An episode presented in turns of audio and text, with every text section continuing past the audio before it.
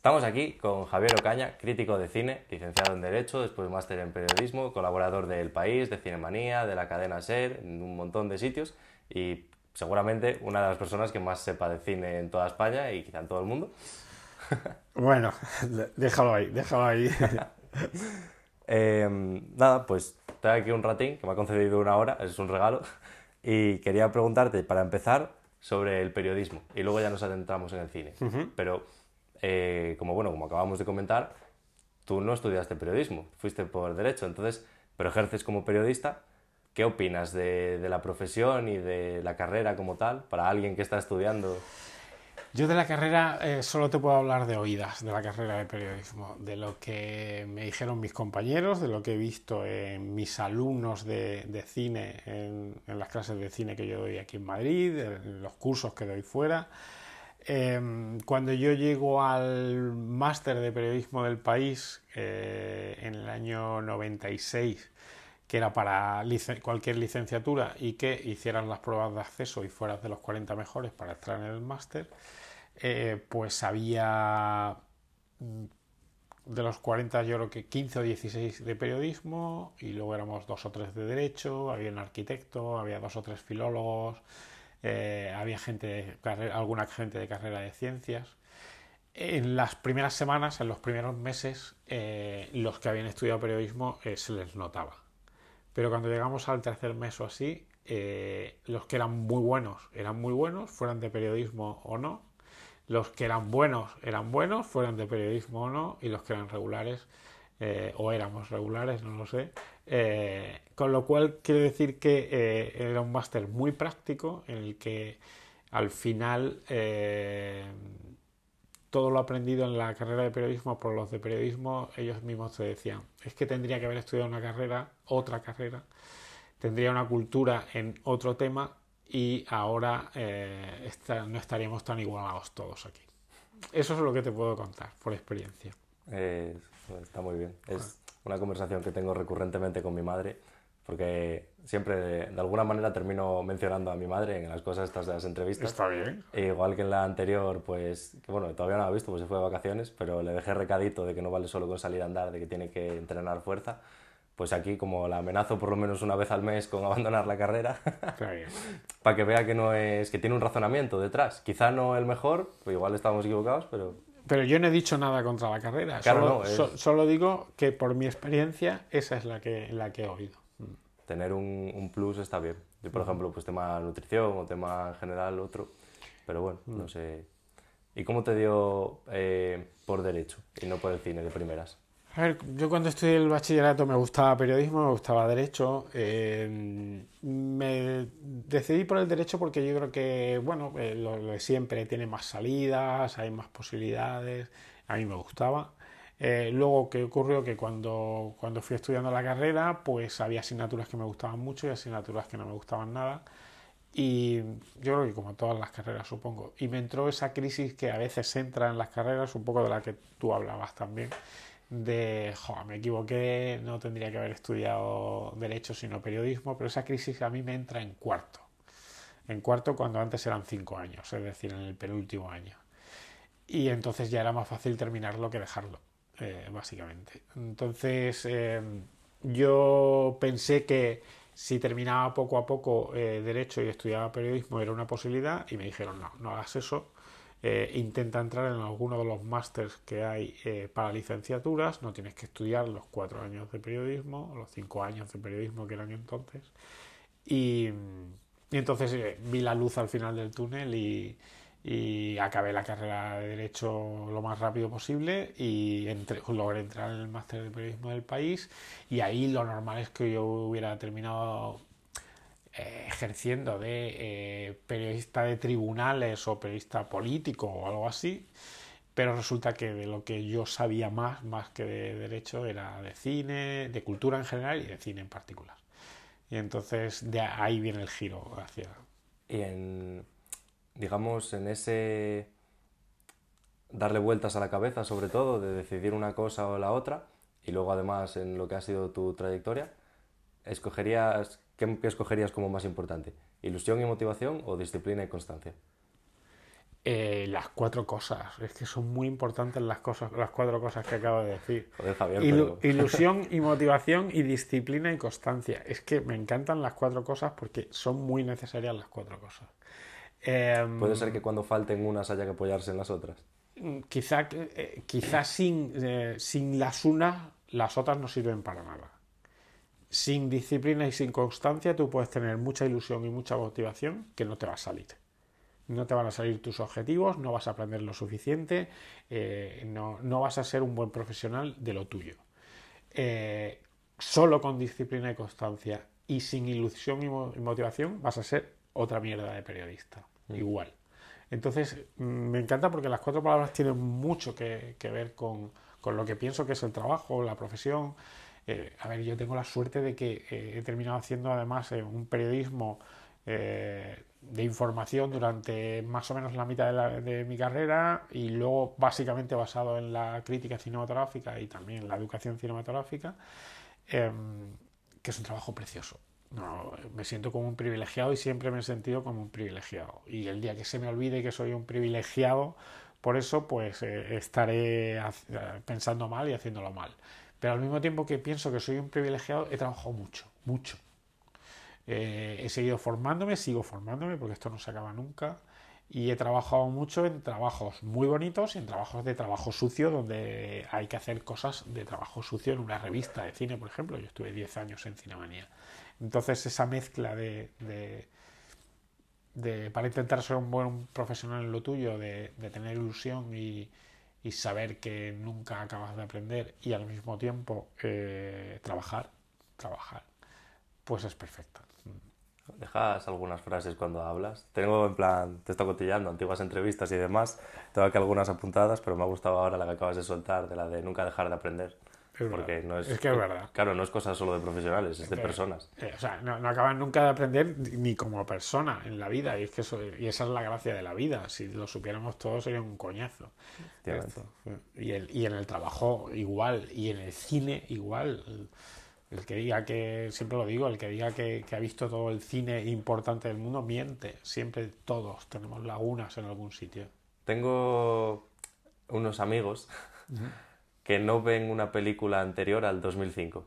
Bueno, pues dile a tus amigos que... que- Ni en blanco y negro, ni... Pero- Haya, haya- eh, eso es algo que también he aprendido mucho con, con- con la madurez o con una relativa madurez, que igual sí que tengo. No- nunca se es maduro del todo, pero sí que una relativa madurez.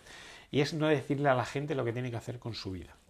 Eso está bien. Pero no, pero es incluso Yo- a modo de recomendación. nunca se lo diría. Oh. Ahora sí te digo, eh, a modo de recomendación, que ya ellos, ellos se lo pierden. Ellos son los que se lo están perdiendo eso. Si no quieren ver películas además anteriores a 2005, te diría que son unos ignorantes. Sí, en parte sí. Así lo son. Pero todo el mundo tiene derecho a querer ser un ignorante, allá cada cual. Es que justo, en plan, me recordó y dije, vale, igual a mí no me hacen caso, a mi colega David tampoco le hacen caso, digamos, cuando hay discusión de película, tal. Igual un crítico de cine es suficiente para... Yo, yo no digo que me hagan caso, digo que se están perdiendo eh, grandísimas cosas, probablemente muchas mejores que las de, de 2005 para acá. Y, y bueno, eh, no sé, a mí la, la- pecar de soberbia y de vanidad eh, con respecto a la cultura me parece un poco peligroso. Eh, por mover el punto de... No, no en 2005, yo lo tenía marcado en 2015. Porque justo acabas de decir que se, quizás se hacían mejores cosas antes del 2005 que del 2005 Bueno, para sí. acá. Bueno, es que desde 2005 para acá hay eh, 18 años y del 2005 para atrás hay 90 años de cine. Entonces, por eso se pierden muchísimo más, entre otras cosas. Pero últimamente parece que se pierde el interés de la gente a pasos agigantados. La audiencia de los Oscar en Estados Unidos de este año ha mejorado con respecto al año anterior y el anterior, pero por ejemplo con respecto a 2015, que fue de 35 millones, y bueno, este año ha sido 18 millones. ¿A qué crees que se debe? ¿Qué crees que está Se fallando? debe a un cúmulo de muchas cosas. Es eh, tampoco podemos negar que estamos en un momento de encrucijada con respecto al cine y llevamos ya unos años de encrucijada, una encrucijada que además ha agudizado con, con la pandemia. Eh, desde hace ya bastantes años el cine se ha convertido en otra cosa. El cine antes era un, un ejercicio de ocio, de cultura, y de vida eh, en comunidad eh, y ahora se ha convertido sobre todo en un ejercicio individual.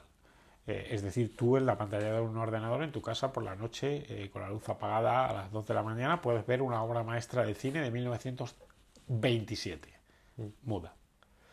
Antes eso no era posible, tenías que ir a una filmoteca, tenías que encontrar ese momento para esa película determinada. Entonces, en ese sentido hemos cambiado para bien, para bien. ¿Qué ha ocurrido? Que, al mismo tiempo todo se ha multiplicado, las pantallas se han multiplicado, las condiciones para ver el cine en casa han mejorado mucho. lo mismo la, tele de tubo esa antigua que, tenían mis padres o que tenía yo cuando empecé a vivir solo eh, y a, poder vivir de mi trabajo.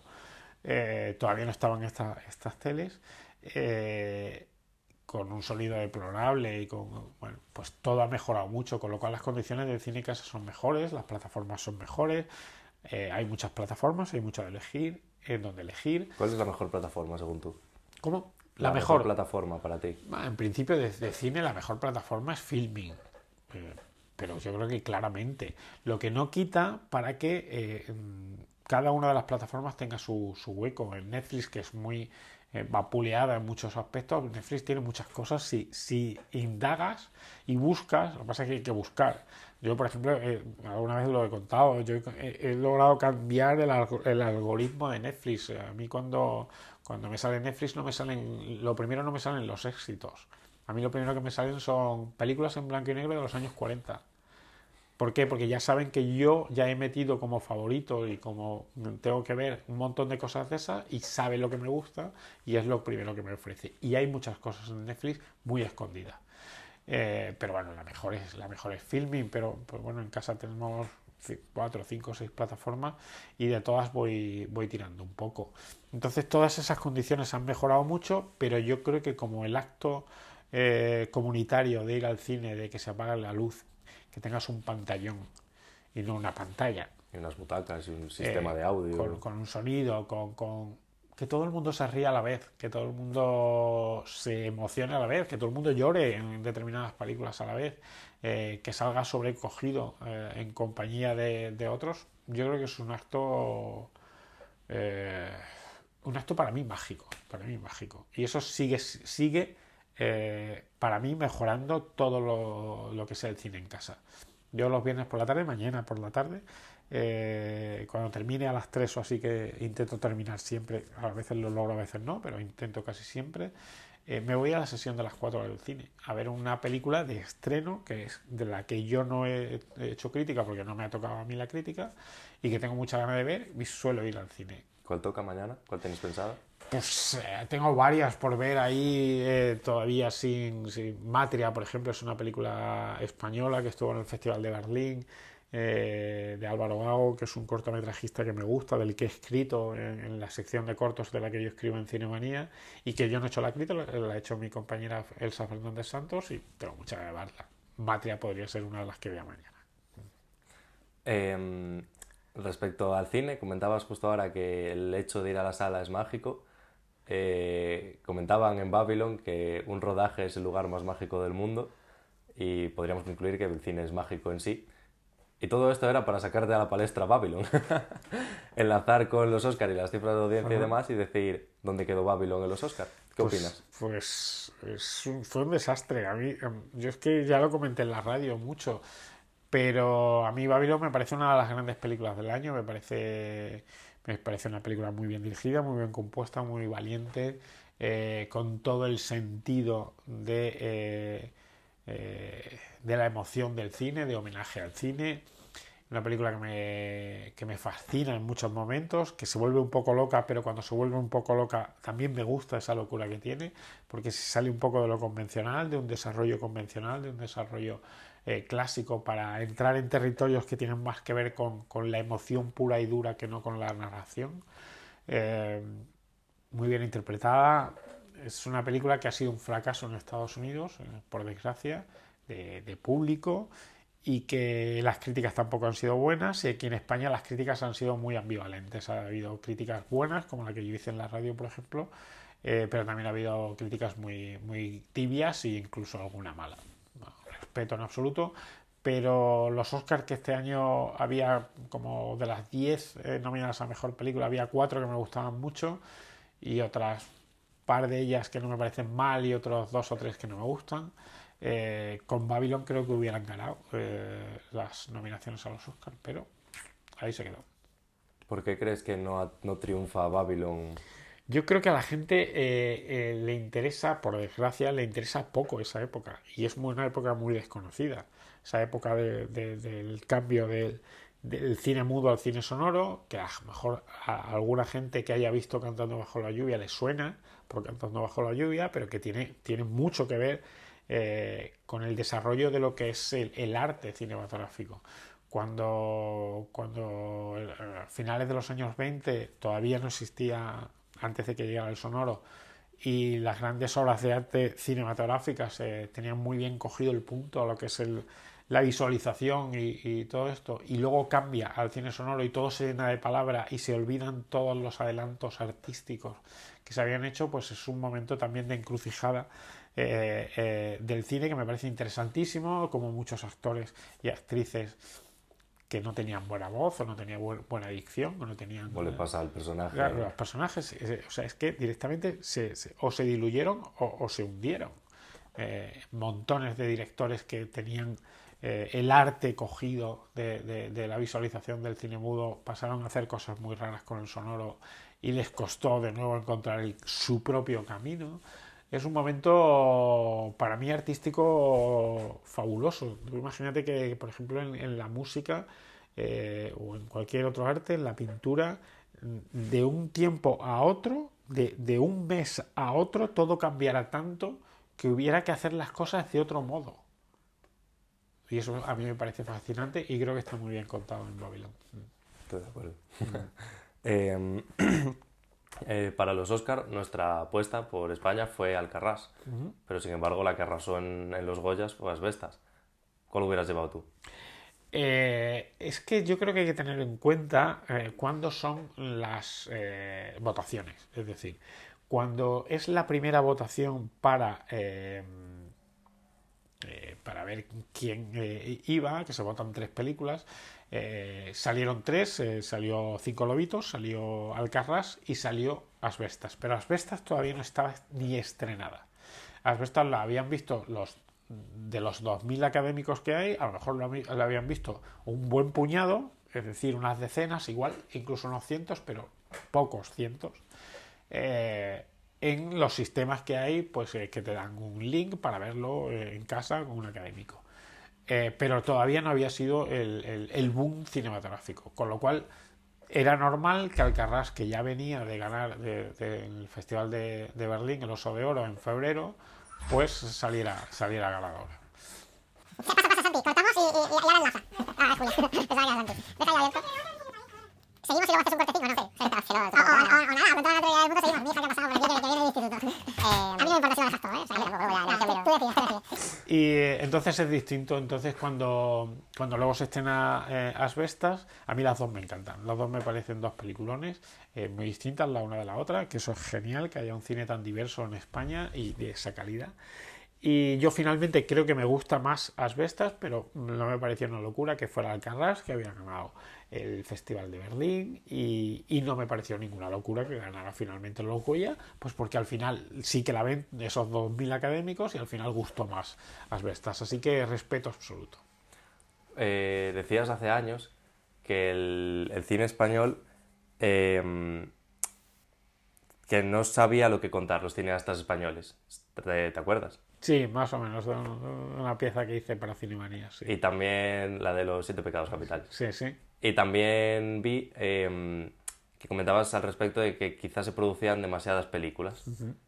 A día de hoy, ¿saben ya qué contar? No, yo, creo, yo creo que se siguen produciendo demasiadas películas, pero yo no soy quien para decirle a nadie que no produzca una película es un poco eh, respeto absoluto por la gente que yo creo que se hacen demasiadas películas y, si se hacen 200 o 200 y pico de películas al año eh, en España, pues eh, al final acaba habiendo hueco en todos los cines para casi todas, porque ahora se estrena casi todo, pero en sesiones muy alternativas y casi sin promoción, casi es como ir tirando películas ahí.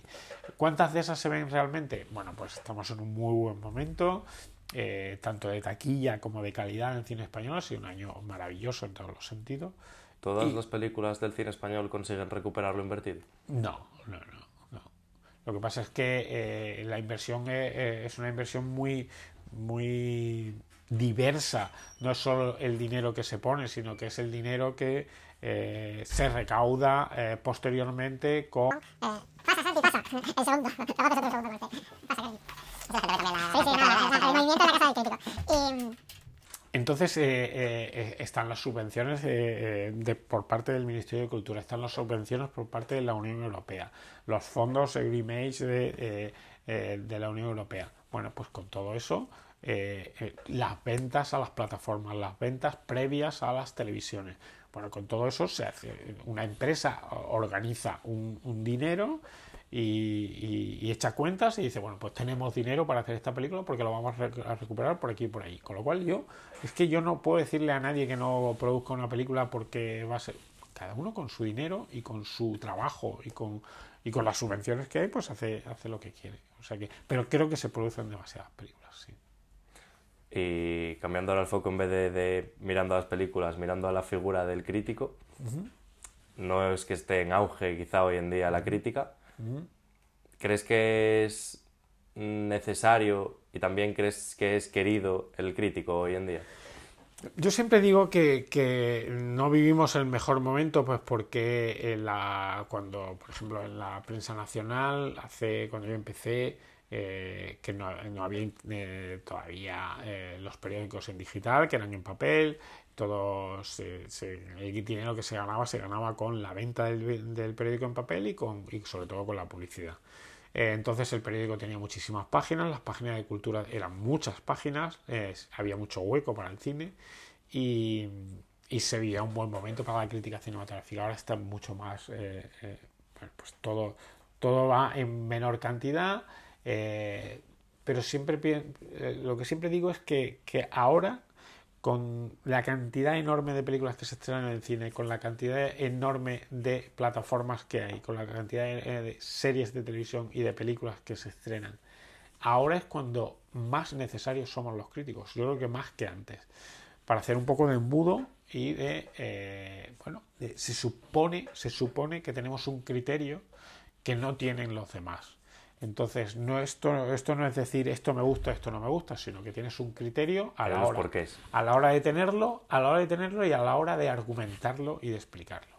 Si tú sabes argumentar y explicar eso por encima de la media del que dice, bueno, pues esto es una mierda y ya está, pues entonces eh, te harás necesario para una serie de gente que te seguirá y te seguirá en eh, el medio en el que escribas y tengas la suerte de que te paguen, en, el canal de YouTube que decidas abrir. Eh, bueno, pues eh, eh, por suerte también la crítica cinematográfica tiene, es muy transmedia en todos los sentidos y, y, hay crítica. Yo hago crítica en radio y hago coloquios en televisión española, en La Voz y, escribo fundamentalmente en prensa, en El País y en, en Cinemanía. Pero, pero hay de todo, hay gente que tiene sus canales de YouTube y que le va fenomenal, hay gente que tiene eh, sus eh, TikToks y sus cosas, eh, haya cada cual. pero creo que ahora es cuando los críticos somos más, más, más necesarios. Estoy convencido de eso. Otra cosa es que, que, demostremos que somos profesionales en el sentido de que tenemos un criterio y una argumentación y un bagaje y una cultura y todo eso mejor que los demás, porque si yo acabo diciendo en prensa lo que dice alguien que está empezando en TikTok, pues entonces no me merezco el dinero que me pagan directamente. Y me iré a la calle y me, tendré que buscar otro trabajo. A ese alguien que esté empezando o que quiera empezar a escribir, a escribir crítica, ¿qué consejos le darías? Le, diría que, le, que leyera mucho, que leyera mucho. Si es a la hora de escribir, que leyera mucho, que leyera mucho más que los demás. ¿Que lea sobre cine o que lea en general? En general, que lea sobre cine también, evidentemente. Eh, que vaya mucho al cine, que vea muchísimas películas, todo lo que le queda por ver, eh, que a todos nos quedan muchísimo por ver eh, después de haber visto montones de cosas, que viva la vida, Es importante vivir la vida, conocer la vida, saber qué, qué hay fuera, saber qué se está cociendo en el mundo, no solo en, en tu reducto de amigos, sino... Tenías otra frase respecto de lo de la vida, Sí. que era, bueno, que de hecho es del libro, que iba a mencionarlo más tarde porque ya ha salido. Eh, ha escrito dos libros también, el más reciente, de Blancanieves a Kurosawa, y en él, pues hay una frase que me llamó la atención, que es, buena parte de lo que sé de la vida me lo han enseñado las películas. ¿Cuál crees que es la clave para poder aprender de las películas? Bueno, eh, esa frase además tiene, tiene Segunda una parte. contrapartida, que es que buena parte de lo que sé eh, de la vida me lo ha enseñado el cine y buena parte de lo que sé del cine me lo ha enseñado la vida.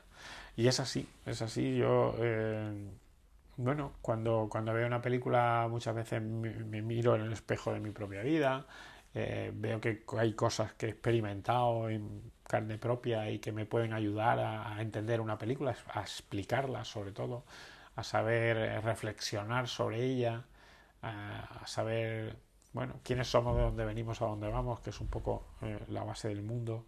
Y, mm, y entonces en ese, en ese sentido el cine me lo ha enseñado todo también al mismo tiempo. Yo buena parte de las cosas que sé de, de- de historia, de política, de, de, de humanismo, de la conducta, de la conducta del género humano, de la condición humana, eh, lo he aprendido con el cine también. Entonces eh, se ¿Cuál es- retroalimenta continuamente. ¿Cuál es una película que hayas visto varias veces? Bueno, igual solo la has visto una vez, pero sirva para contestar a la pregunta. Que la veas ahora mismo y te siga haciendo reflexionar, que sea la que más te haga reflexionar. A mí, por ejemplo, me pasa El Club de la Lucha, no sé cuántas veces Por la he visto. El Club de la Lucha es una película que te hace reflexiones que, y, y que aparte es, una, es un divertimento absoluto, pero es una película con, con- con una altura y con una complejidad, con una trascendencia, con una profundidad enorme. Eh, ya la novela de Chuck Palahniuk ya, ya, ya lo era. El puntazo yo creo que es ese, que al ser divertida la puedes ver varias veces y Sí, no... por- por- Que claro. Requiem for a Dream te hace reflexionar, pero no es plato de buen gusto Sí. verla varias veces. Bueno, depende de, de- de- de lo que quiera cada uno para el cine, pero es cierto que hay películas en las que se disfruta más bien con, eh, con una segunda, con una tercera visión. Eh, eh, pues hay montones de, películas y de directores. Es que eh, pienso en algunos de los directores básicos de la historia del cine, como Bergman, o como John Ford, o como, o como Billy Wilder. Mm, Pienso en películas muy entretenidas, muy de comedia negra, como puede ser El apartamento, o una película muy profunda, muy compleja y muy difícil, como puede ser Persona de Bergman. Eh, esas películas, conforme las vas viendo con más eh, años y con más bagaje intelectual, personal, de madurez en todos los sentidos, eh, tu visión cambia y está muy bien que cambie. No, no, no que las veas mejor o peor, sino que tú sigues aprendiendo cosas. Porque, porque te están diciendo cosas que, que es normal que tú cuando ves persona con 20 años te enteres de poco y no pasa nada, te enteras de algo y, va bien, pero cuando tengas 40 años y cuando tengas 60 o 70, pues eh, entenderé más cosas aún del cine de Bergman o más cosas aún del cine de John Ford, de sus personajes que ya no se sienten partícipes de la sociedad de su tiempo y ese tipo de cosas así. Pues bueno, la madurez de la vida te da una madurez intelectual para reflexionar sobre el arte de un modo distinto. El buen cine enseña a los niños que la vida no es tan fácil como parece. Sí, eh, ¿Solo a los niños? a los niños y a los mayores, eh, evidentemente. Pero es que yo creo que esa sobreprotección que, que en general, no digo en particular, pero en general sí que hay eh, con los chavales, con los chicos y las chicas de, de hoy en día, para que no lo pasen mal, para que meterlos ahí en, el en una burbuja que les, eh, que les prevenga de todo peligro, pues me parece un error. Yo creo que hay que salir a la calle y partirse la cara. Y en la calle, eh, no con nadie, sino tú mismo, eh, equivocarte, errar y levantarte otra vez y aprender de las cosas.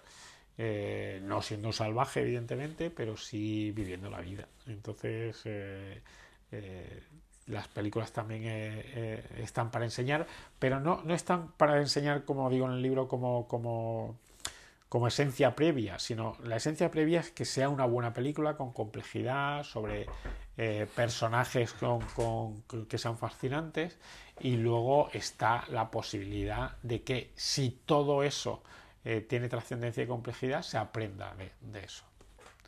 Pasa, Claro. Julia, pero dejad de pasar ya. Yo me voy, me tengo que ir, tengo prisa. O sea, por favor. Eh, Vale, eh, de lo de el cine y que enseña a los niños. ¿Te ha pasado a ti? Porque preparando la entrevista, pues claro, yo reflexionaba sobre lo que aquí ponía y sí que justo coincidió que haciendo la cena llegó Oscar y no sé por qué nos pusimos a hablar de Shutter Island. Y me acordé de que la primera vez que la vi, que la vi con mis padres, en la televisión, en Antena 3 me acuerdo, la ponían sin más y la vi. Y yo no me di cuenta de que el tío era, bueno, alerta spoilers, eh, de que el tío eh, se estaba imaginando todo lo que ocurría en, la, en la isla, que él no era policía ni no era nada. Y yo la vi y pues solo me quedaba con las cosas visuales, con me pareció un peliculón. Fui a dormir contentísimo y nunca me paré a pensar en nada de lo turbio que tiene la película. Luego la vi con los años, e igual que me pasa con el Club de la Lucha, que la sigo viendo y sigo descubriendo cosas y tal. Entonces creo que llegué a una conclusión que podría ser que quizá estamos protegiendo a los niños de nosotros mismos. Porque el niño va a verlo y va a sacar una conclusión completamente sí, es una simple e inocente. Eh, pero eh, los estamos protegiendo de nosotros mismos porque somos conscientes de que nosotros tenemos muchas imperfecciones y entonces queremos que sean perfectos. Pero creo que es un error completo porque, porque la condición humana es imperfecta y ahí está la gracia. Si fuéramos perfectos eh, sería demasiado rollo. Entonces, eh, bueno, por ahí va el tema de que, de que tú cuando ves una película, eh, aunque te enteres de la mitad de la mitad, te quedas en la visualización o te quedas en los colores o te quedas en la emoción, la carga de emoción que tiene eh, y, no te, y no vas un paso más allá pero luego vas, y das un paso más allá. Aguante. Hola, sí. No, no, no, no.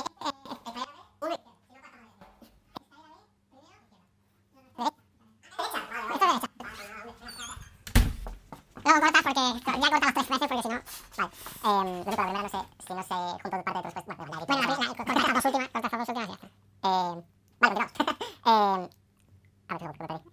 continuamos. eh, eh, te estábamos hablando Estábamos lo de Sutter Island y lo de. Lo de que se. Al final, pues con segundos visionados y con otras edades, al final eh, sacan muchos más temas. es, que, tenía una pregunta en la cabeza la estaba pensando y justo llegó el de Amazon y ya me atoré. estaba pensando en otra cosa. No, eh, vale. Eh, mira, ves, salí inconsciente. te iba a preguntar, ya que hablábamos del tema de lo que entendía un niño al ver la película y que podía entender la película a su completo o quedarse solo con eso, con colores, con... Entonces yo ahí me para pensar en el lenguaje del cine, que tiene muchos lenguajes el cine dentro de sí.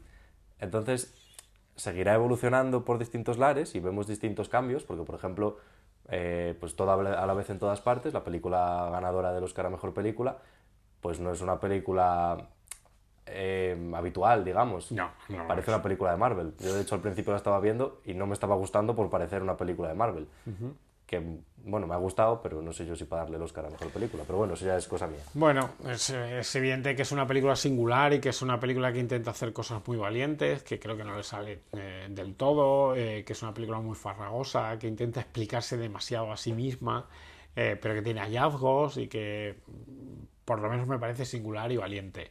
yo hice la crítica en el país y, y la crítica era fundamentalmente positiva otra cosa es que me parezca que esté lejos de parecerme la mejor película del año, para nada.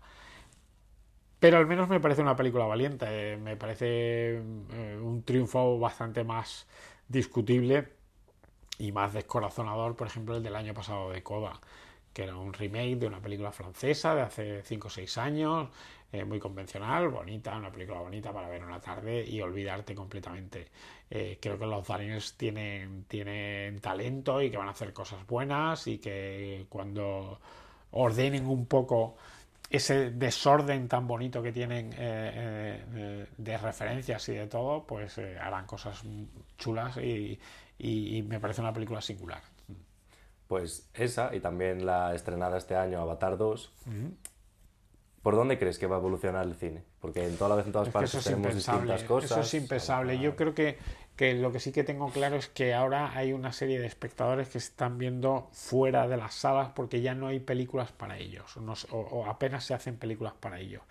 Es ese tipo de espectador adulto eh, que va al cine a, eh, emocionarse, a entretenerse y al mismo tiempo a reflexionar sobre temas que le atañen. Eh, que no quiere tanto a veces sí, pero no, siempre, no todas las semanas. Ese cine social europeo, asiático y demás, que eh, cine de versión original y, en ese estilo, sino eh, con una gran producción, con, rostros conocidos, con actores y estrellas con carisma que ellos conozcan. Ese tipo de espectador se está viendo fuera de las salas porque ya apenas se estrenan películas de ese estilo. Eh, y sin embargo tienen montones de series de televisión con otro lenguaje de, audiovisual distinto, creo que bastante más plano en general, eh, con, una narración en la que hay que echar muchas más horas, eh, con otro formato. entonces creo que por ahí debería, debería aglutinarse a ese espectador con obras para ellos.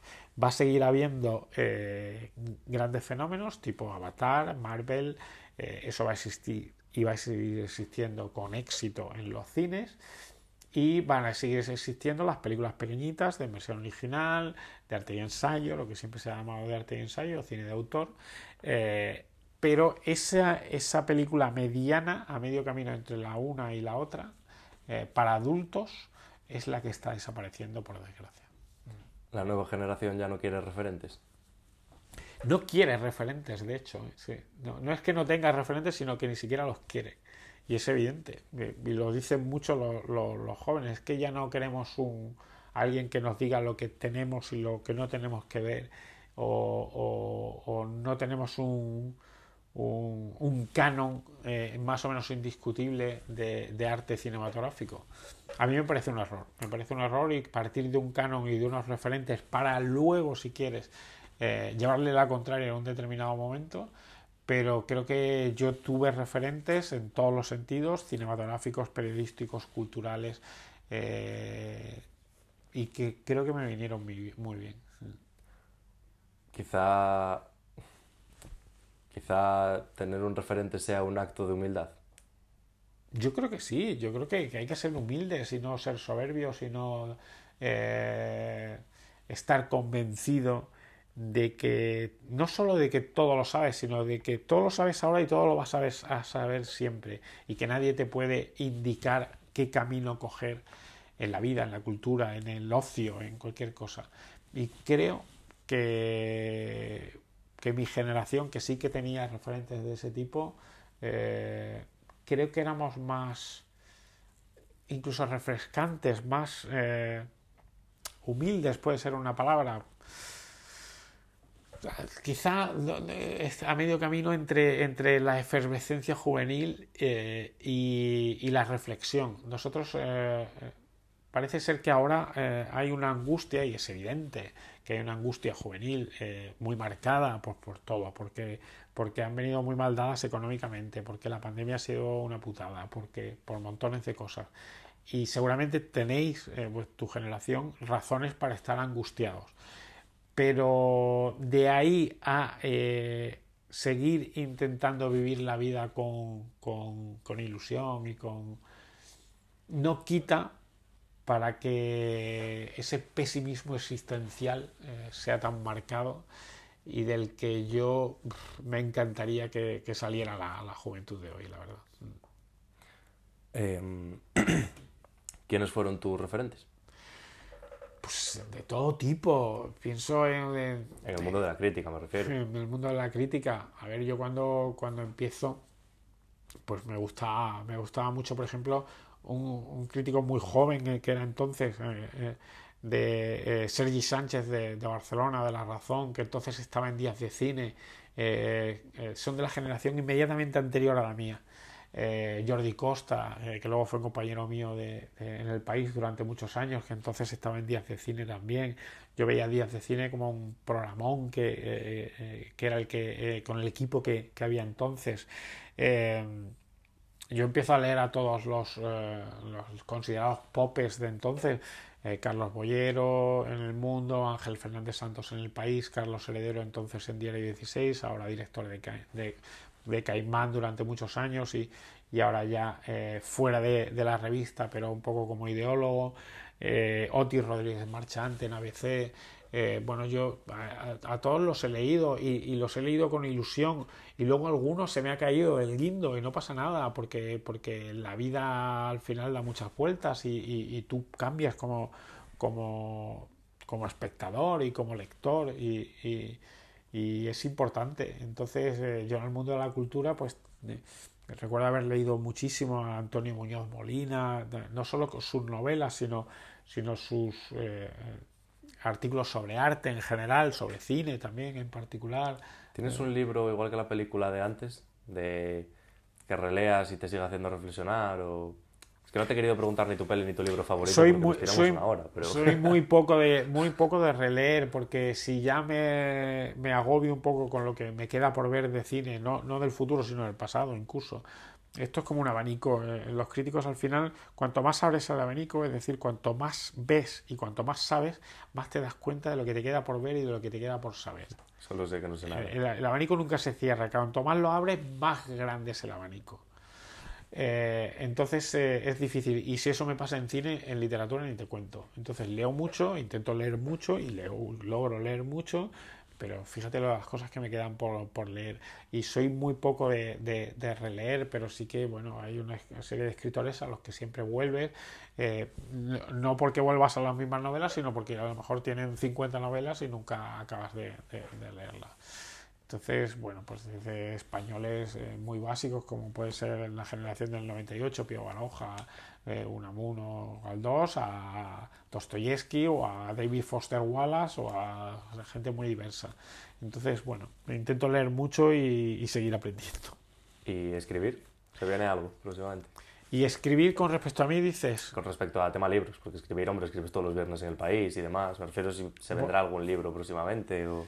Pues de momento no hay nada pensado, no hay nada pensado porque escribir al final es muy costoso en el sentido de tiempo y a no ser que seas un, una estrella de, de, la literatura, pues eh, se gana poco dinero. Eh, yo tengo la suerte de que eh, con el de Blancanieves ha Kurosawa ha sido una satisfacción en todos los sentidos porque se ha leído mucho, porque se ha vendido, porque la recepción ha sido muy buena, porque eh, he salido eh, en prensa y en medios de, televisión, de radio, en, los más importantes y, tengo que agradecérselo a, los colegas que, que, han apoyado el libro y a los lectores que lo han leído. Pero, pero es un libro que, cuesta mucho trabajo sacar y que luego pues, tienes que vender muchísimo y se ha vendido bien, pero tienes que vender muchísimo para que para que eso salga a cuenta, digamos, con el tiempo que, que has eh, invertido en ello. Entonces, bueno, eh, igual acabo escribiendo alguna otra cosa, pero de momento no hay nada, no hay nada en cartera. ¿Tienes como un método a la hora de criticar? Veo la película, me pongo a escribir, pero ¿en qué me fijo y cómo trato de Sí, bueno, yo creo que el método es muy, muy básico, siempre lo cuento cuando voy a, dar algún máster de crítica de cine al que voy a dar alguna clase. Eh, a ver, al final tú tienes que ver la película todo lo más virgen posible. Yo intento no leer a ninguna crítica antes de escribir la mía, luego después de escribir la mía sí, evidentemente. Los leo a todos y, aprendo de todos. O a lo mejor llego a la conclusión de que la crítica que más me gusta es la mía y a lo mejor llego otros días a la conclusión de, ¡buah! Qué, mal me ha salido esta crítica, no me he dado cuenta de esto, de esto y esto, que este otro crítico o crítica sí que, sí que lo ha logrado eh, desentrañar. Eh, bueno, pero, pero eso es cada semana, con lo cual, eh, y entonces después de ver la película con todo lo más virgen que puedes, pues yo cojo un cuadernillo con el que tú tienes ahora mismo, empiezo a tomar notas, diferenciando un poco básicamente entre fondo y forma, cosas de fondo y cosas de forma, me apunto un montón de guiones, un montón de cosas que quiero decir de esa crítica, y a lo mejor me salen 20, 25 cosas, 15 cosas relacionadas con esa película, con, los, eh, con la trama, con los subtextos, no tanto con el argumento, que es lo de menos, con, con la forma, con, eh, con la forma de narrar, con la forma de montar. ¿Qué tan importantes son los extras en una película? ¿Marca diferencia la figuración? No, no, no, no, eso son curiosidades al fin y al cabo. Eso son curiosidades alrededor de una película. Es que estuve en, el rodaje de Memento Mori como extra. Y aparte de lo divertido que es un rodaje, porque bueno, como bien decían en Babylon es magia, me llamó la atención cuántos extras hay. Sí. Claro, yo ahora veo una bueno, película... Es muy curioso, es muy curioso y siempre digo que, que, que, normalmente en el cine español y en buena parte de las cinematografías también, cuando, cuando los extras están mal se les pone cara de extra directamente o andares de extra. O sea, la gente no anda así ni mira así. De y es porque está, claro, porque está, nervioso y no saben ni andar de una forma natural. Eh, eh, pero sí, los extras al fin y al cabo es una, es una anécdota. Un, un extra haciéndolo mal no hace mal a una película. O, eh, la crítica de cine es otra cosa, es la esencia de, de lo que quieres eh, reflexionar y, eh, y decir con esa determinada película, pero de una forma mucho más, más amplia, más amplia. Miras más entonces el donde ha puesto el foco el director. Claro, lo que quiere hacer exactamente el director, qué quiere hacer, qué quiere decir y si ha logrado hacer y decir lo que, eh, eh, lo que se supone que, que quiere. Y para eso hay mil tipos de cine, tip- ci- cine trascendente y complejo, cine efervescente para pasar el rato, que eso es lo que quería, y tú no puedes confundir una película con la otra. Y pedirle a una película lo que le pides a la otra. ¿no? A cada una de las películas hay que pedirles lo que eh, el objetivo que- que se supone que tiene esa película. Bueno, pues yo te pedí una hora y estaba cerca de cumplirse, tampoco quiero hacerte llegar tarde. Nada, Así que te tengo, te traje... Uy, a la gente que se me presta a estas cosas, pues les suelo traer un regalo. Bueno, toma. Eh, Pues no, pues no tenías este por qué, tuyo, no tenías ¿eh? por qué, ya te digo. Pero es por querencia. Claro. Es... Lo abro entonces aquí, aquí. Claro, sí, sí. encima de que te me prestas a, a la entrevista y que... Uy, toma, faltaba...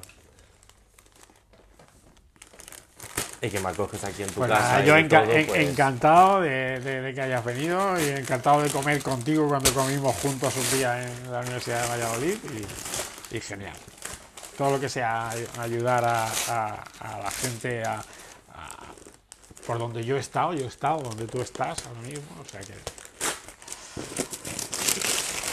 Bueno, pues vamos a ver. Yo, que soy del Bierzo, de Ponferrada, pues Ostras, te bueno, trato entonces- de regalar Bierzo. Bueno, pues esto creo que es así. Y sí. Entonces, bueno, si sacas. No, ponlo mira plano. En plan, así. Ah, vale, ahora Y que levanta. Y ahí lo tienes. Bueno, Entonces, no quiero robarte mucho tiempo de ver pelis o leer libros, pero aquí tienes el juego del Elixir de Godelia, Ajá. que es como una leyenda del Camino de Santiago, y vas completando, y es como un acertijo, ¿sabes? pues muy bonito. y debajo fenomenal. te trae una botella de vino para Ajá. que se te haga más ameno el juego. Pues nada, pues nada, se agradece, eh, pero vamos, eh, no tenías por qué, pero se agradece igual. Nada, hombre. ten, y esto es el mapita del Bierzo y una tarjeta para que si quieres venir a conocer el Bierzo, Genial. pues ahí tienes Bierzo Traveler. Muy bien. Y si no, pues ya nos veremos de nuevo en nada. Madrid, Valladolid o donde sea. Un placer, En las Carlos. salas de cine. Un placer.